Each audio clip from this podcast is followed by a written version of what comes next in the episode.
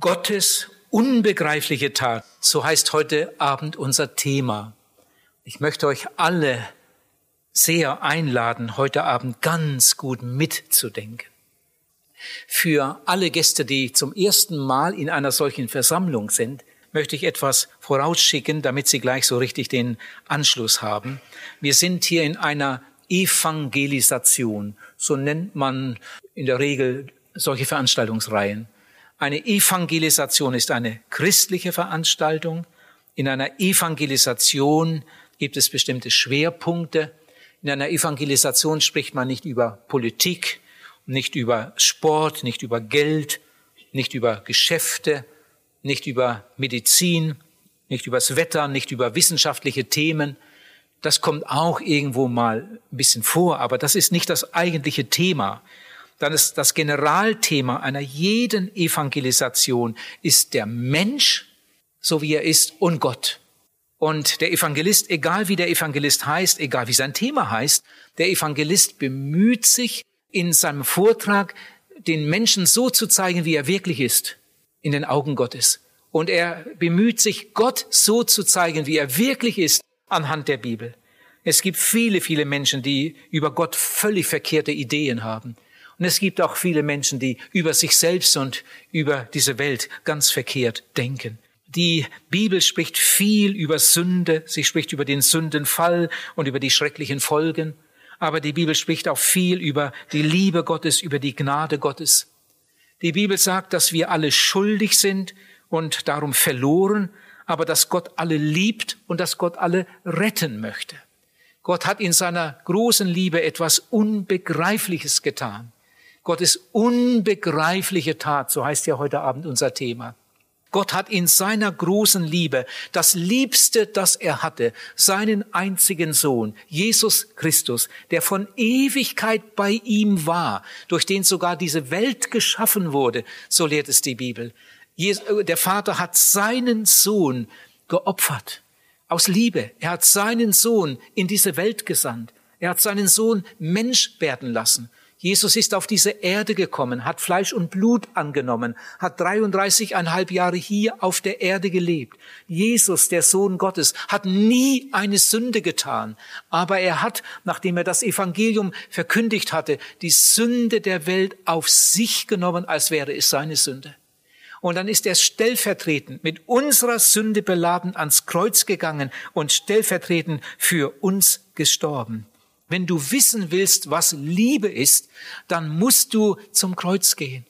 Wenn du wissen willst, was Liebe ist, dann musst du nach Golgatha gehen. Golgatha ist ein Hügel außerhalb der Stadtmauern Jerusalems. Da wurden früher die Schwerverbrecher hingerichtet. Und auf diesem Hügel Golgatha, den man heute noch besuchen kann, da wurde Jesus damals gekreuzigt. Da gab er, der Unschuldige, der Sohn Gottes, sein Blut und Leben als Lösegeld für uns. Der Apostel Paulus war von dieser Botschaft so gepackt, dass er an die Korinther schrieb, liebe Brüder, als ich zu euch kam, bei seinem ersten Besuch, kam ich nicht mit hohen Worten und hoher Weisheit, um euch das Geheimnis Gottes zu verkündigen, denn ich hatte beschlossen, unter euch nichts zu wissen als allein Jesus Christus, den Gekreuzigten. So kam ich zu euch in Schwachheit und in Furcht und mit großem Zittern, und mein Wort und meine Predigt geschah nicht mit überredenden Worten menschlicher Weisheit, sondern wirkte durch den Erweis des Geistes und der Kraft, damit euer Glaube nicht auf Menschenweisheit beruhen sollte, sondern auf Gottes Kraft. Paulus sagt hier, 1. Korinther 2, Vers 2 lese ich nochmal, ich hatte beschlossen, unter euch nichts zu wissen als allein Jesus Christus, den Gekreuzigten. Und wo Paulus auch hinkam, welches Land er auch besuchte, in welcher Stadt er auch predigte, welche Menschen auch vor ihm saßen, hochgebildete oder einfache Leute aus der Stadt oder vom Land, diese Botschaft sollten sie hören.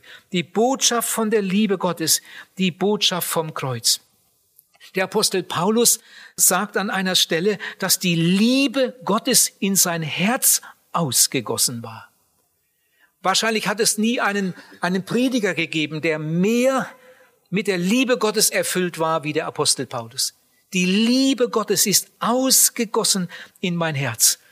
Wahrscheinlich hat keiner mit so viel Liebe seinen Dienst getan wie dieser Mann Gottes. Aber ausgerechnet der Apostel Paulus hat so viel Widerstand erlebt. Er wurde verhaftet, er wurde geschlagen, er wurde ins Gefängnis gesteckt und schließlich haben sie ihn sogar getötet. An einer Stelle berichtet er aus seiner Leidensgeschichte, was der Mann durchgemacht hat. Und in seinen Briefen finden wir einige Male das Wort Ärgernis. Die Leute freuen sich nicht alle, wenn Paulus kommt, sondern einige ärgern sich über die Botschaft, die er verkündigt. Während einer Evangelisation machen wir manchmal so Einladeaktionen und dann gehen einige durch die Straßen, verteilen Zettel, stecken sie in die Briefkästen. Da, wo sie Menschen antreffen, äh, sprechen sie auch ein paar Worte mit ihnen. Und dann gibt es so unterschiedliche Reaktionen. Es gibt Leute, die reagieren ganz freundlich und die sagen, Dankeschön, ja, wir kommen mal vorbei. Und dann gibt es andere, die sagen, wir kommen, aber sie kommen nie. Und dann gibt es andere, die sagen ganz entschieden, davon halten wir nichts, das können sie wieder mitnehmen. Und dann gibt es noch eine vierte Gruppe, die wird richtig ärgerlich.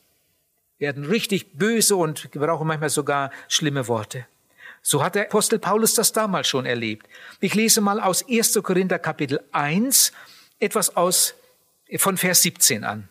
Da schreibt Paulus, das Wort vom Kreuz ist eine Torheit für die, die verloren gehen. Für die aber, die sich retten lassen, ist es eine Gotteskraft. Denn es steht geschrieben, ich will die Weisheit der Weisen zunichte machen und den Verstand der Verständigen will ich verwerfen. Also das sagt Gott. Wo sind nun die Klugen? Wo sind die Schriftgelehrten? Wo sind die Weisen dieser Welt? Hat nicht Gott die Weisheit der Welt zur Torheit gemacht? Denn weil die Welt, umgeben von der Weisheit Gottes, durch ihre Weisheit Gott nicht erkannte, gefiel es Gott, durch eine scheinbar törichte Botschaft, die zum Heil zu führen, die glauben. Die Juden fordern Zeichen und die Griechen fragen nach Weisheit. Wir aber predigen den gekreuzigten Christus, den Juden ein Ärgernis und den Griechen eine Torheit Denen aber, die berufen sind, Juden wie Griechen, predigen wir Christus als Gottes Kraft und Gottes Weisheit. Denn die göttliche Torheit ist weiser als die Menschen sind und die göttliche Schwachheit ist stärker als die Menschen sind. Also hier schreibt Paulus auch von dem Ärgernis. Für viele Menschen ist diese Botschaft ein Ärgernis. Warum ist das so? Es hat nie jemand etwas Besseres gepredigt als das Evangelium von Jesus Christus. Es hat nie jemand etwas Besseres gehört als das Evangelium von Jesus Christus. Man kann nichts Besseres sagen und man kann nichts Besseres hören. Warum ärgern sich viele Menschen über diese Botschaft? Warum ärgern sich viele Menschen über die Botschaft vom Kreuz? Es gibt sich eine ganze Menge Gründe. Ich will mal drei heute Abend erwähnen. Viele Menschen ärgern sich über das Kreuz, weil es sie an ihre Sünden erinnert. Das mögen sie nicht. Manche Leute ärgern sich über das Kreuz, weil es mit Blut zu tun hat. Das mögen sie nicht. Und andere ärgern sich über das Kreuz, weil es den Anspruch erhebt, der einzige Weg zum Heil zu sein. Die Bibel lehrt uns, dass man nur durchs Kreuz nur durch den Gekreuzigten, nur durch Jesus Christus gerettet werden kann. Nicht durch irgendeine Religion, nicht durch gute Werke, nicht durch irgendetwas anderes. Manche Leute ärgern sich über diesen Absolutheitsanspruch. Aber beginnen wir mal beim ersten. Viele Menschen ärgern sich über das Kreuz, weil es sie an ihre Sünden erinnert. Ich glaube, es gibt keine Bibelstelle, die uns deutlicher sagt, warum Jesus am Kreuz starb, wie Jesaja Kapitel 53. Da steht in Vers 5, er ist um unserer Missetat willen verwundet und um unserer Sünde willen zerschlagen. In Vers 6 steht, wir gingen alle in die Irre wie Schafe, ein jeder sah auf seinen Weg, aber der Herr warf unser aller Sünde auf ihn. Jesus starb am Kreuz auf Golgatha für unsere Sünden, für die Sünden der Welt. Und sein Tod war ein unsagbar qualvoller Tod. Heute wissen wir von den Experten, dass der Kreuzestod die qualvollste Todesart überhaupt ist. Die qualvollste Todesart, die Menschen sich ausgedacht haben. Ein römischer Bürger durfte zum Beispiel nicht gekreuzigt werden, weil das einfach zu schlimm war. Das war nur für die Ausländer und nur für die Schwerverbrecher. Und zu diesem Kreuzestod wurde Jesus verurteilt. Vorweg ging die Geißelung, eine ganz furchtbare Prozedur. Das hat Jesus gelitten für uns. Jetzt gibt es Menschen, die ärgern sich darüber, dass Gott, der liebe Gott, der doch allmächtig ist, überhaupt sowas zugelassen hat. Wie oft ich das schon gehört habe, dass jemand gefragt hat, wie konnte Gott so etwas zulassen? Du sagst, Gott ist allmächtig. Hätte er es doch verhindern können. Und Gott ist Liebe. Ja, hat er denn seinen Sohn nicht geliebt? Ja, wenn Gott sich nicht mal um seinen Sohn kümmert, wie viel weniger wird er sich dann um uns kümmern? Wie konnte Gott sowas zulassen, dass man seinen Sohn so quälte und so zu Tode brachte? Ihr Lieben, wenn jemand so fragt, dann zeigt er damit, dass er überhaupt nicht begriffen hat, was da passiert ist. Wenn ich über dieses qualvolle Leiden Jesu äh, nachdenke, dann habe ich eine ganz andere Frage. Dann kommen mir ganz andere Gedanken. Dann kommt mir die Frage, wie schrecklich muss die Sünde in den Augen Gottes sein, dass er ein solches Urteil vollstreckt. Ihr Lieben, Golgatha ist Gottes Urteil über die Sünde. Eigentlich müssten wir da angenagelt sein. Eigentlich müssten wir da hängen. Eigentlich hätten wir das verdient wegen unserer Schuld. Aber weil Jesus unsere Sünde auf sich genommen hat, freiwillig, und dann an unserer Stadt sich verurteilen ließ und dann am Kreuz starb, darum wurde so ein Urteil verstreckt. Golgatha ist Gottes Urteil über die Sünde. Ich möchte mal ein paar Verse lesen, die uns zeigen, wie Gott über die Sünde denkt.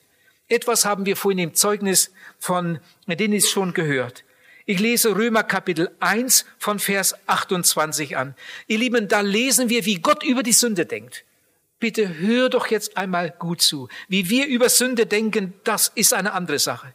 Hier steht, wie Gott über die Sünde denkt. Römer Kapitel 1 von Vers 28 und folgende. Die Menschen sind voll Ungerechtigkeit. Sie tun, was sich nicht gehört. Voll Schlechtigkeit, Habgier, Bosheit, voll Neid, Mord, Streit, Arglist, Niedertracht. Sie sind Zuträger, Verleumder, Gottesverächter, Frevler. Sie sind hochmütig, prahlerisch, erfinderisch im Bösen, den Eltern ungehorsam. Sie sind unvernünftig, treulos, lieblos, unbarmherzig. Sie wissen genau, dass nach Gottes Rechtsordnung diejenigen den Tod verdienen, die so leben. Aber sie tun es nicht nur selber, sondern sie spenden sogar noch denen ihren Beifall, die ebenso leben. Da steht, wie Gott über die Sünde denkt. Und gleich noch eine Stelle aus Römer Kapitel 3 von Vers 10 an, da steht, und da ist keiner, der gerecht ist, auch nicht einer. Keiner, der verständig ist, keiner, der ernstlich nach Gott sucht. Sie sind alle abgewichen und allesamt verdorben. Da ist keiner, der Gutes tut, auch nicht einer.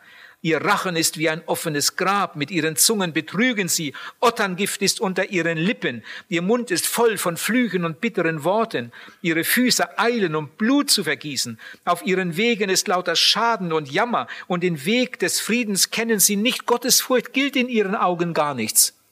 Und wenn jetzt einer hier ist in diesem Saal, der denkt, na ja, da werden irgendwelche Leute beschrieben, aber ich bin nicht so. Ich bin nicht so. Lieber Zuhörer, dann kennst du dich selbst nicht. Ansatzmäßig sind alle diese Dinge, die ich da eben vorgelesen habe, auch in deinem Herzen. Bei dem einen ist mir das zur Ausreife gekommen, bei dem anderen mehr das, bei dem anderen mehr das, aber ansatzmäßig ist das, was ich da eben gelesen habe, in jedem Herzen. Und ein Stück weiter steht in diesem selben Kapitel, es gibt keinen Unterschied. Es gibt keinen Unterschied, Vers 22 am Schluss. Und sie haben alle gesündigt, steht in Vers 23, Römer 3. Sie haben alle gesündigt und sind von der Herrlichkeit Gottes ausgeschlossen. Das ist deine Visitenkarte. In 1. Johannes 1, Vers 9 steht, wenn wir sagen, wir haben keine Sünde, dann betrügen wir uns selbst. Betrug ist ja etwas ganz Schreckliches. Wer von uns wurde schon mal betrogen? Brauchst keine Hand heben. Ich glaube, dann gingen alle hoch. Wer ist schon mal betrogen? Wenn man von einem Menschen betrogen wird, dem man vertraut hat, dann ist das besonders bitter. Und wie oft ist das schon passiert? Manche sind sogar von einem Heiratsschwindler betrogen, haben alles gegeben, haben sich selbst gegeben und mit einmal haben sie gemerkt, ich bin einem Betrüger in die Hände geraten. Betrug ist so etwas Gemeines. Ihr Lieben, hört mal, was hier passiert, ist wichtiger als das da. Hört mal, ganz wichtig, was ich jetzt sage. Ich glaube, Betrug ist schlimm, aber Selbstbetrug ist viel, viel schlimmer. Und wie viele Menschen betrügen sich selbst. Wenn wir sagen, wir sind nicht verloren, sagt Johannes, schreibt Johannes, wenn wir sagen, wir sind nicht verloren, dann betrügen wir uns selbst. Dann betrügen wir uns selbst. Wenn wir sagen, wir haben keine Sünde, betrügen wir uns selbst. Nun, manche Leute sind so ehrlich, dass sie sagen, na ja, jeder sündigt ja mal und bei mir ist auch nicht immer alles glatt gelaufen. Natürlich, in meinem Leben gibt es auch Sünde. Manche Leute erkennen das. Sie geben das sogar zu, dass sie Sünder sind, aber nicht so schlimm wie die anderen. Manche wollen allerdings überhaupt nicht daran erinnert werden. Und wenn es einmal geschieht, dann werden sie darüber ärgerlich. Wenn jemand an seine Sünde erinnert wird und sich dann über den Prediger ärgert, dann ist das eigentlich eine ganz große Dummheit. Ich will das mal mit einem Beispiel erklären. Stell dir einmal vor, meine Krawatte wäre ganz schief, die wäre da oben, nur ich weiß es nicht. Angenommen, ich hätte da noch Rasierschaum kurz vorm Vortrag und es käme jemand und würde sagen, Herr Balz, da ist etwas nicht in Ordnung. Wird mir den Spiegel hinhalten. Er hält mir den Spiegel vors Gesicht und ich sehe in dem Spiegel mein wahres Bild. Ich sehe, da ist etwas nicht in Ordnung, da ist etwas schief. Er hält mir den Spiegel hin, weil er mir helfen will. Stellt euch vor, ich würde ärgerlich werden und würde den Spiegel kaputt schlagen. Ihr Lieben, so ähnlich handelt der Mensch, der eine ernste Predigt hört, wo er an seine Sünden erinnert wird und der statt hinzuhören, hinzusehen, sich helfen zu lassen, sich darüber ärgert.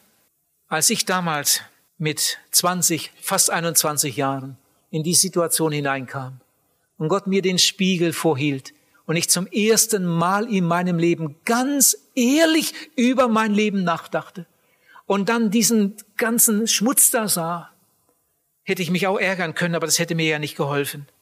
Da habe ich weiter hingesehen und habe weiter zugehört und ich habe weiter gelesen und mit einem Mal habe ich gemerkt, hinter diesem Vorgang steht Gottes Liebe. Gott hält mir den Spiegel vor, weil er mir helfen möchte. Gott hält mir den Spiegel seines Wortes vor, weil er mich lieb hat, weil er möchte, dass das in Ordnung kommt. Ihr lieben Gott hält uns nicht nur den Spiegel vor, damit wir unser Leben sehen, sondern Gott zeigt dann in eine andere Richtung. Er zeigt zum Kreuz. Er zeigt zu Jesus und sagt, genau dafür ist Jesus ans Kreuz gegangen. Genau dafür hat er sein Blut und Leben gegeben. Du musst nicht in der Sünde weiterleben und in der Sünde sterben. Du kannst mit deiner Sünde zu Jesus kommen. Er wartet auf dich. Er will dir vergeben. Er will dein Leben neu machen. Ihr Lieben, bitte ärgert euch nie mehr, wenn ihr in einer Predigt an eure Sünden erinnert werdet, sondern seht dahinter die Liebe Gottes. Gott möchte, dass das in Ordnung kommt. Ich komme zu dem zweiten Punkt, den ich schon erwähnte. Manche Leute ärgern sich über das Kreuz, weil es mit Blut zu tun hat. Wenn jemand das erste Mal im Leben die Bibel liest, das Alte Testament, dann äh, merkt er im Alten Testament, da ist viel über Blut die Rede. Oh, wie viele Tausende und Abertausende Opfertiere wurden geschlachtet und dann wurde das Blut am Altar vergossen. Das alles hatte ja was mit Sünde zu tun.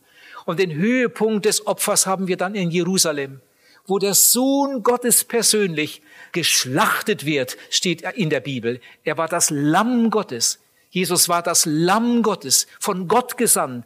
Und das Lamm Gottes wurde geschlachtet für unsere Sünde. Und das Blut floss in Jerusalem. Und manche Leute mögen das nicht. Diese, diese Blutgeschichten da. Manche haben im Krieg genug Blut gesehen. Und sie, sie wollen kein, nicht mehr sich damit beschäftigen. Bultmann hat einmal gesagt, das ist eine primitive Mythologie.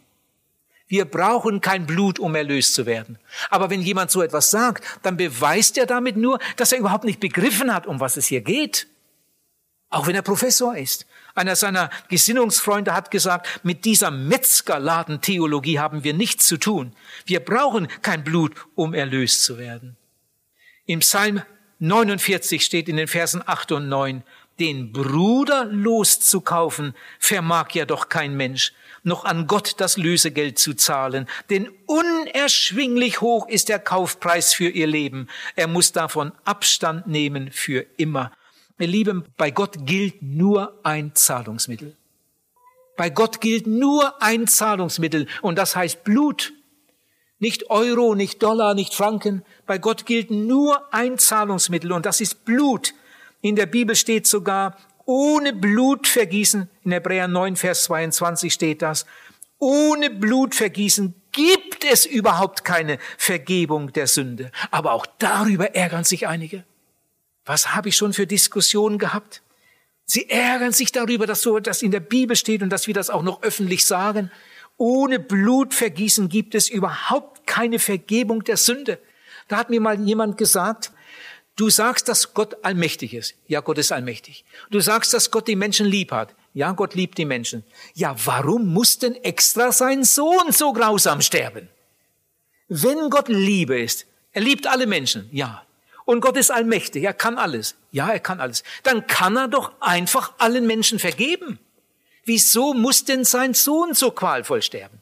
Wenn Gott wirklich Liebe ist, wenn wirklich, Gott wirklich allmächtig ist, warum vergibt er nicht einfach und fertig? Warum kann Gott denn nicht einfach die Sünden vergeben und sagen, kommt alle zu mir in die Herrlichkeit? Wieso muss denn sein Sohn sterben? Hätte Gott denn den Menschen nicht einfach vergeben können und fertig?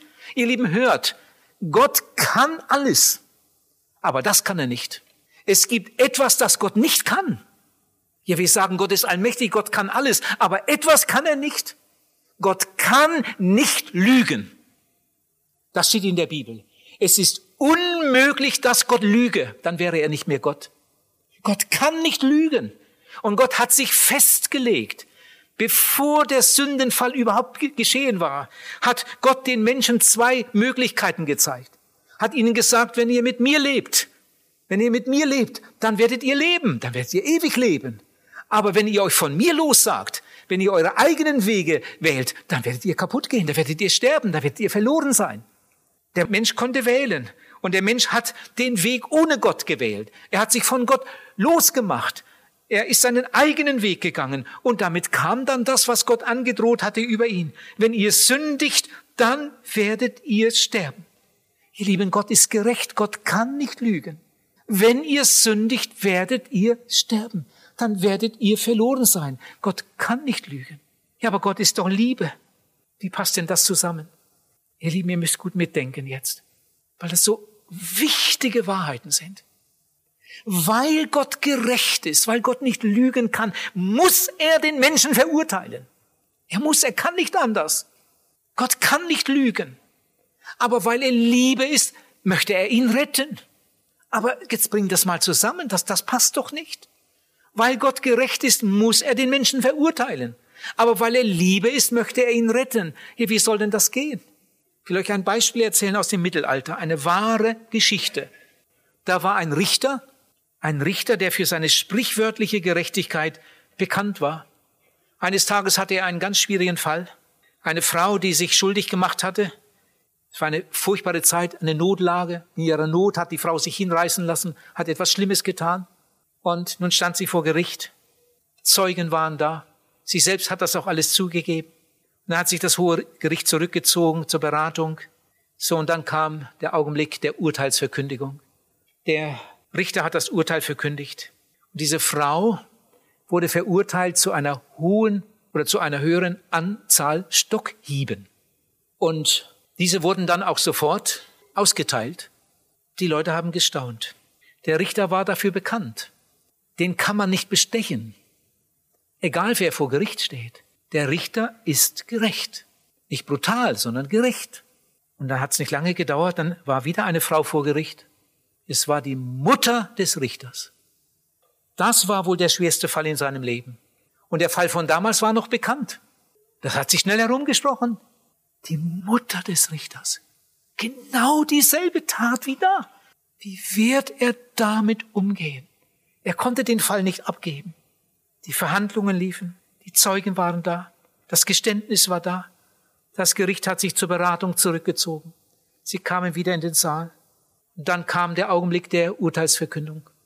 Die Frau wurde verurteilt. Die Mutter des Richters. Seine eigene Mutter. Zu einer gewissen Anzahl Stockhieben. Genau wie in dem anderen Fall. Es handelte sich ja auch um dasselbe Vergehen. Das war dann eine Spannung in dem Gerichtssaal. Manche haben an ihm gezweifelt. Ist ja richtig. Ist gerecht. Das wissen wir. Aber es ist seine Mutter. Wie kann ein Mann so hart sein? Ist doch seine Mutter. Und sie wussten, gleich geht's los. Die Stockhiebe werden sofort ausgeteilt. Wie kann er das mit ansehen? Aber er ist gerecht. Die Leute waren hin und her gerissen. Kaum ein Auge blieb trocken, als der Richter seine Amtsrobe ablegte und sein Gewand ablegte und dann an den Platz ging, wo die Hiebe ausgeteilt wurden und die Männer bat, die Strafe auszuteilen. Und dann gingen die Stockhiebe über seinen Rücken. Und die Mutter saß da.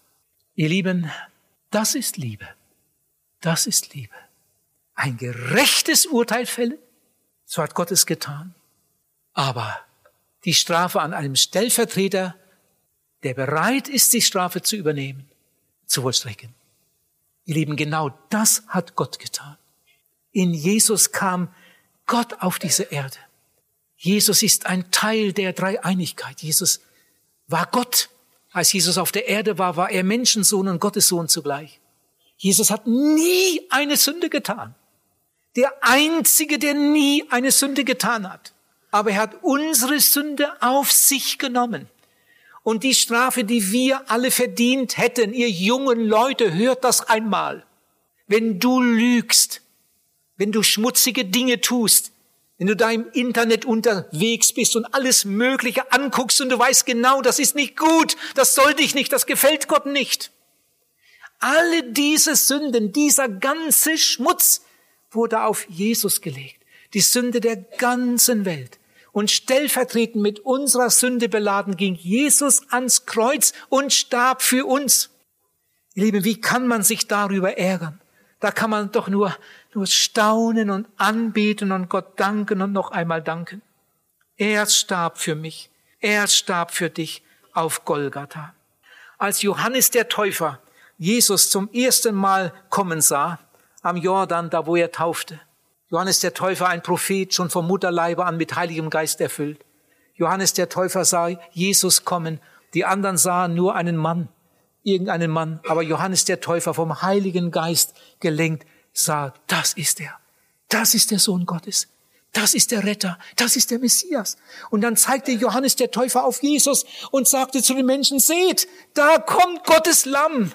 Da kommt Gottes Lamm, das die Sünde der Welt hinwegträgt. Leute, in Zukunft brauchen wir nie mehr ein Lamm schlachten und zum Priester bringen und, und, und Blut am Altar vergießen.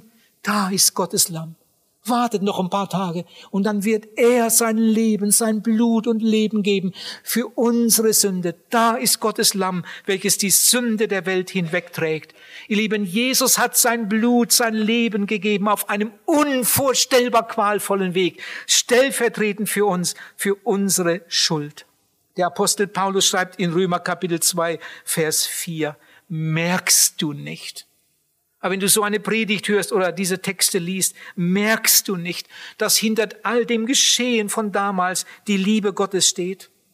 Ein Dichter sagt, sieh doch dein Leben an, wie du gelebt, und dann erkenne dran, was davon besteht. Wenn du nicht Jesus hast, wird dein ganzes Tun einst in der Ewigkeit in Staub und Asche ruhen.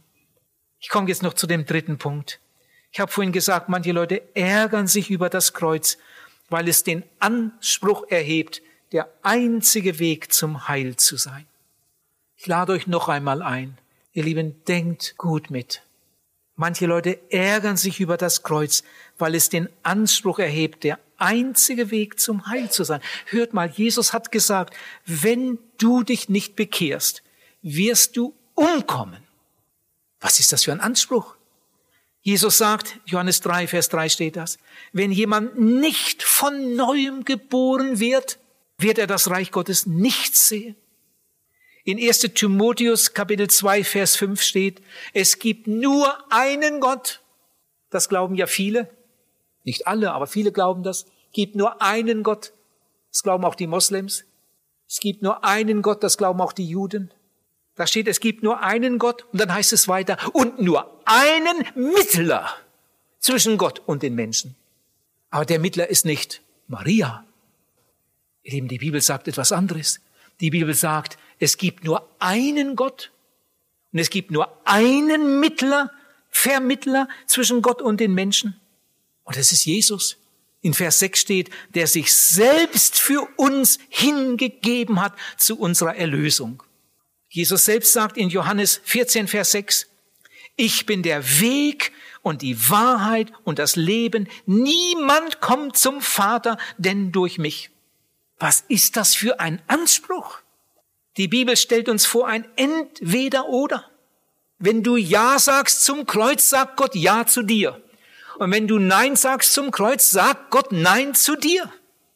Erlösung gibt es nur auf der Grundlage der Stellvertretung. Alle anderen Wege sind primitive Versuche einer Selbsterlösung. Und Selbsterlösung gibt es nicht. Das ist ein Irrweg, das ist eine Sackgasse. Aber so sind die Wege aller Religionen. Aller Religionen. Nur ein Weg führt dich heim. Nur ein Weg allein. Der Weg über Golgatha. Ich will mit einem Beispiel etwas erklären. Ich weiß, dass manche Leute sich darüber ärgern. Die ärgern sich über diesen Anspruch, über diesen Anspruch, der einzige Weg zum Heil zu sein.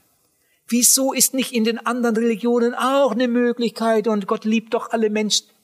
Wie kann Jesus so etwas sagen? Niemand kommt zum Vater, denn durch mich dieser, dieser Anspruch, darüber ärgern sich viele Leute. Wieso gibt es nicht einige Wege zum Himmel? Wieso gibt es nicht einige Möglichkeiten gerettet werden? Warum nicht durch die Religion und die Religion und den Propheten und den Religionsstifter? Wieso nur, nur, nur durch Jesus? Einige ärgern sich darüber. Nun mein Beispiel. Stell dir einmal vor, da ist jemand, äh, der macht einen Spaziergang, der geht am Kanal entlang, ein, ein Fußweg, da ist der Kanal, ist eine Mauer, hat man ja oft so bei Kanälen. Kein Geländer. Er geht da lang, sieht Fische, geht etwas näher und sieht sich die Fische an da unten. Er setzt sich auf die Mauer und sieht noch mehr Fische. Mit einem Mal kriegt er das Übergewicht und fällt in den Kanal. Da ist eine Mauer, 2,50 Meter, und er fällt in den Kanal. Das Wasser im Kanal ist so 1,50 Meter tief. Er kommt hoch und er kann stehen, kann den Kopf raushalten. Eiskaltes Wasser. Er schreit um Hilfe. Der ist eigentlich verloren. Der ist verloren. Der wird da nicht lange überleben. In diesem eiskalten Wasser. Er schreit um Hilfe. Und jetzt pass auf. Jetzt kommt jemand, der hat gerade beim Supermarkt ein Abschleppseil gekauft. Das hat er in seiner Tasche. Er hört was, kommt näher, guckt, ach, da ist einer im Wasser. In Lebensgefahr. Und jetzt holt er sein Abschleppseil raus. Das ist fast vier Meter lang, ist eine große Öse dran, Karabinerhaken und so weiter. Und er lässt dieses Seil da langsam runter und sagt, du, ich bin stark, starker Mann, ich zieh dich hier raus. Nimm das Seil, mach dir das um Bauch, hak das ein. Und der Mann da unten sagt, du, hast du keine Kette? Ich sag, nein, ich habe ein Seil. Ja, hast du keine Kette? Kannst du keine Kette holen? Seile mag ich nicht. Hast du eine Stange? Kannst du mich nicht mit einer Stange rausheben? Sagt, hier ist keine Stange. Ich habe nur ein Seil. Also wenn jemand da unten so reagieren würde, dann würden wir denken, der ist schon nicht mehr ganz klar, oder? Da ist schon etwas ausgehakt. Jetzt kommt ein starker Mann mit einem starken Seil und lässt das runter und verspricht ihm, wenn du da einhakst, ich ziehe dich hoch. Und er ärgert sich, weil er keine Seile mag. Ich mag lieber eine Stange oder ich mag lieber eine Kette oder was weiß ich was. Ihr Lieben, so handeln die Menschen, die Jesus nicht wollen, weil sie etwas anderes lieber haben. Gott hat seinen Sohn gesandt und keinen Engel. Gott hat seinen Sohn gesandt und nicht irgendeinen Guru. Gott hat seinen eigenen Sohn gesandt als Retter der Welt. Und dieser eine Sohn ist der einzige, der über diese Erde gegangen ist und nie gesündigt hat. Ihn hat er gesandt zu unserer Rettung. Sag einmal, wenn einer da ist, der dich retten möchte, warum verlangst du denn nach einem anderen? Was für eine Arroganz. Übrigens, diesen anderen gibt es ja überhaupt nicht. Gott hatte einen Sohn und der hat für uns bezahlt. Ein Dichter sagt, der Himmel steht offen. Herz, weißt du warum? Weil Jesus gekämpft und geblutet darum. Es ist wahr, es gibt nur eine Tür, das stimmt. Aber es ist auch wahr, diese Tür steht offen. Und du musst nur durchgehen und dann bist du gerettet. Einen ganz anderen Gedanken. Ich habe viel übers Kreuz, über Golgatha nachgedacht und mir ist klar, der Weg zum Kreuz war für Jesus unheimlich schwer. Der Weg zum Kreuz war kein leichter Weg. Aber es war für Jesus der einzige Weg. Entweder Jesus geht ans Kreuz und die Welt kann gerettet werden oder er geht nicht ans Kreuz und alle gehen verloren. Es war die einzige Möglichkeit, war der einzige Weg. Ich weiß, Bekehrung ist auch nicht leicht. Bekehrung ist nicht leicht. Inzwischen weiß ich, dass leichte Bekehrungen in den allermeisten Fällen gar nichts wert sind. Die sind auch manchmal gar nicht echt. Echte Bekehrungen sind fast immer mit einem großen inneren Kampf verbunden. Stimmt das wirklich? Ist das wahr? Ist das so? Soll ich? Soll ich nicht? Manch einer möchte sich bekehren, hat nicht den Mut, in die Seelsorge zu gehen, geht nach Hause. Am anderen Abend kommt er wieder, hört die Predigt, aber heute Abend bekehre ich mich. Und wenn es soweit war, ist, hat er wieder nicht den Mut und geht nach Hause. Hat vielleicht eine schlaflose Nacht. Vielleicht kniet er an seinem Bett nieder und sagt, lieber Gott, wenn das alles wahr ist, bitte rette mich. Am anderen Morgen wird er wach, ja, war das jetzt richtig? Habe ich das richtig gemacht? Ein Kampf. Und dann vielleicht nach der dritten oder vierten Predigt, so ist das manchmal, ringt er sich durch und sagt, aber heute muss es sein. Heute muss es sein. Gut, dass ich heute bei dem Unfall nicht ums Leben gekommen bin. Gott gibt mir noch einmal eine Chance. Heute muss es sein. Und er kommt in die Seelsorge. Und im Gespräch kommt raus, der hat einen großen Kampf gehabt. Ihr Lieben, Bekehrung ist in den allermeisten Fällen mit einem großen inneren Kampf verbunden.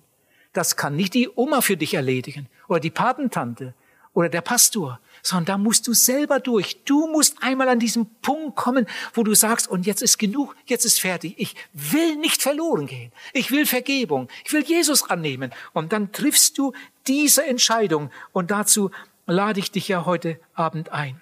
Der Weg für Jesus war schwer. Und der Weg zur Bekehrung ist auch meist schwer. Aber wenn wir nicht tun, was ist dann? Wenn wir sagen, wir sind nicht verloren, dann betrügen wir uns selbst. Wenn wir aber unsere Schuld zugeben und bekennen, ist er treu und gerecht und vergibt.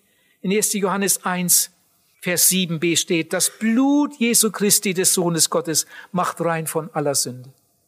Einige von euch kennen den Namen Spurgeon. Spurgeon war einer der größten Gottesmänner aller Zeiten. Man nannte ihn den Fürsten unter den Predigern. Er hatte eine Gemeinde mit 7000 Bekehrten in London, in England.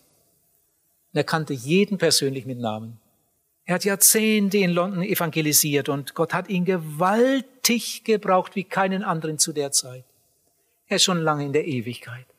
Als dieser Spurgeon, dieser große Gottesmann auf dem Sterbebett lag und seine Freunde, einige seiner Freunde am Sterbebett waren und dann einer fragte, Bruder, Bruder, sag, wie ist das? Wie ist das, wenn man nach einem so erfüllten Leben, wie du es hattest, heimgehen darf? Man sah, es geht zu Ende.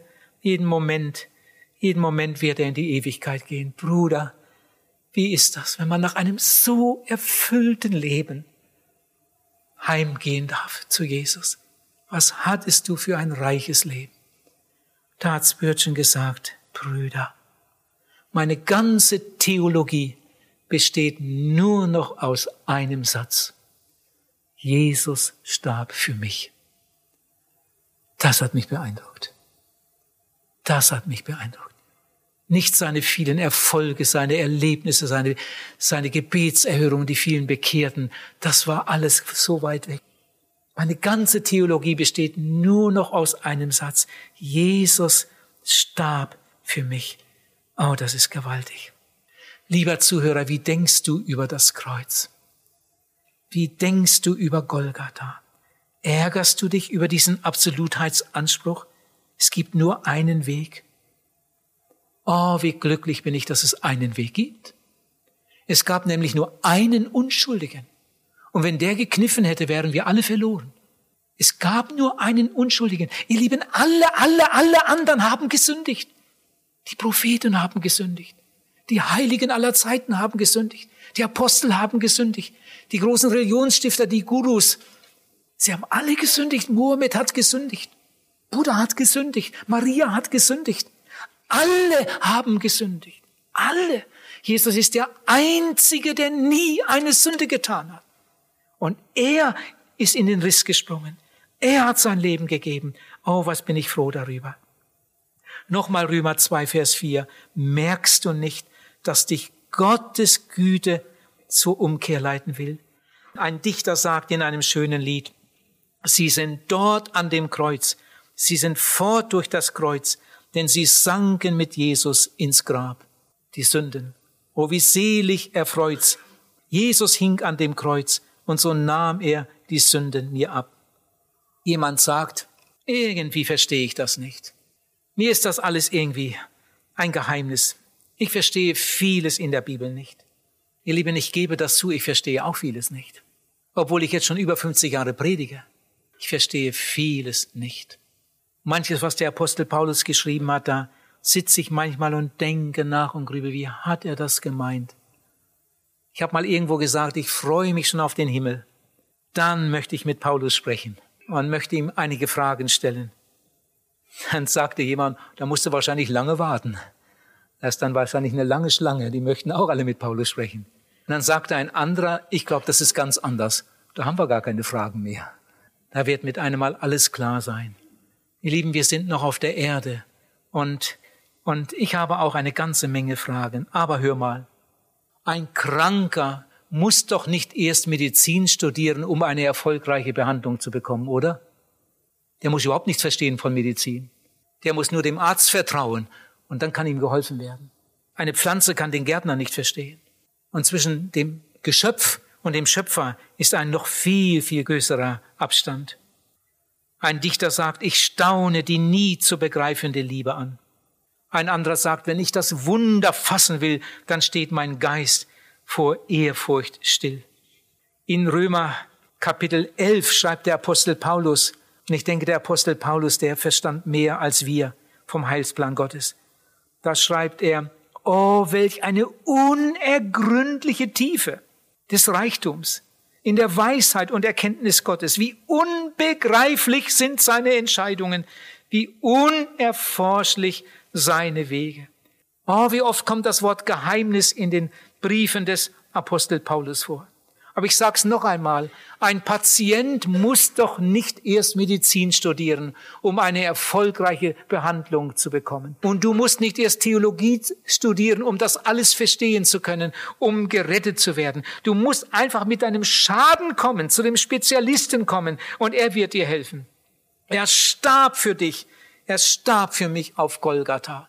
Diese Hand mit den Malen der Nägel streckt sich liebend nach dir heute aus. Diese Hand voller Liebe für Sünder, diese Hand führt dich sicher nach Haus. Jesus sagt, komm. Jesus sagt, komm, es ist alles bereit. Jesus wartet auf deine Entscheidung. Noch einen wichtigen Gedanken, gut mitdenken. Da kommt jemand und sagt, aber Errettung ist doch Gottes Sache. Errettung ist doch Gottes Sache. Nur Gott kann einen Menschen erretten. Ihr Lieben, das stimmt. Und trotzdem ist es nur die halbe Wahrheit. Nur Gott kann einen Menschen erretten. Gott hat alles für dich getan. Gott hat alles getan, was er tun konnte. Gott hat sich schon lange für dich entschieden. Jetzt wartet er auf deine Entscheidung. Du musst wollen. Du musst wollen. Ich kam einmal von Paraguay zurück und hatte eine Zwischenlandung in, äh, in Rio und eine Übernachtung. Und am anderen Morgen sollte es weitergehen. Und dann bin ich zur Rezeption und wollte einiges ins Schließfach einschließen, weil ich da mit noch jemandem an Copacabana äh, noch ein Stück spazieren wollte, habe gedacht, lieber Geld und so weiter ins Schließfach. Und habe gefragt, haben Sie Schließfächer? Jawohl. Und dann musste ich hinten rumgehen in einen extra Raum, da war die ganze Wand voller Schließfächer. Die meisten waren geschlossen, in einigen steckten zwei Schlüssel drin, die waren also noch leer. Und dann habe ich meine ganzen Sachen ins Schließfach gesteckt und da waren zwei Schlüssel. Zwei etwas unterschiedliche Schlüssel. Dann hat er mit einem Schlüssel zugeschlossen, hat den Schlüssel weggenommen. Dann hat er gesagt, ich soll mit dem anderen Schlüssel zuschließen. Habe ich gemacht. Und gesagt, den Schlüssel soll ich behalten. Gut, dann hatte ich einen Schlüssel und er hatte einen Schlüssel. Gut, das war das erste Mal, dass ich das damals so erlebte. Heute weiß ich, wie das geht. Wenn da irgendjemand in der Nacht gekommen wäre, hätte versucht aufzuschließen, das wäre nicht gegangen. Das Schloss lässt sich nur aufschließen, wenn man zwei Schlüssel hat. Wenn ich gekommen wäre oder jemand hätte mir meinen Schlüssel gestohlen und wäre dahin gegangen, hätte versucht aufzuschließen, wäre auch nicht gegangen. Das Schloss lässt sich nur mit zwei Schlüsseln aufschließen. Ihr Lieben, das wurde mir damals zu einer richtigen Predigt. So ist das auch hier im Geistlichen. Den einen Schlüssel hat Gott, den anderen Schlüssel hast du. Wenn ein Mensch gerettet werden will, dann geht das nur, wenn, wenn Gott das will, wenn, wenn Gott dazu bereit ist und Gott ist bereit. Aber den anderen Schlüssel hast du. Gott zwingt dich nicht. Gott zieht dich nicht an den Haaren in den Himmel, sondern Gott hat alles für dich vorbereitet. Aber jetzt musst du deinen Teil tun. Deine Entscheidung ist entscheidend. Deine Entscheidung ist entscheidend. Lieber Zuhörer, komm doch heute Abend. Die anderen sind vielleicht noch etwas zusammen oder manche machen sich schon auf den Heimweg. Einige sind dann noch am Büchertisch oder im Buchladen. Und du gehst gerade durch. Einfach dem roten Pfeil nach. Gerade durch. Der Pfeil zeigt dann nach links und dann kommst du zum Seelsorgerraum. Bitte, bitte, komm. Dieser Abend kann der größte Abend deines Lebens werden. Jesus hat alles vorbereitet, hat alles für dich getan. Er wartet nur darauf, dass du kommst. Bitte, Bitte komm, bitte komm heute Abend. Gott segne dich. Amen.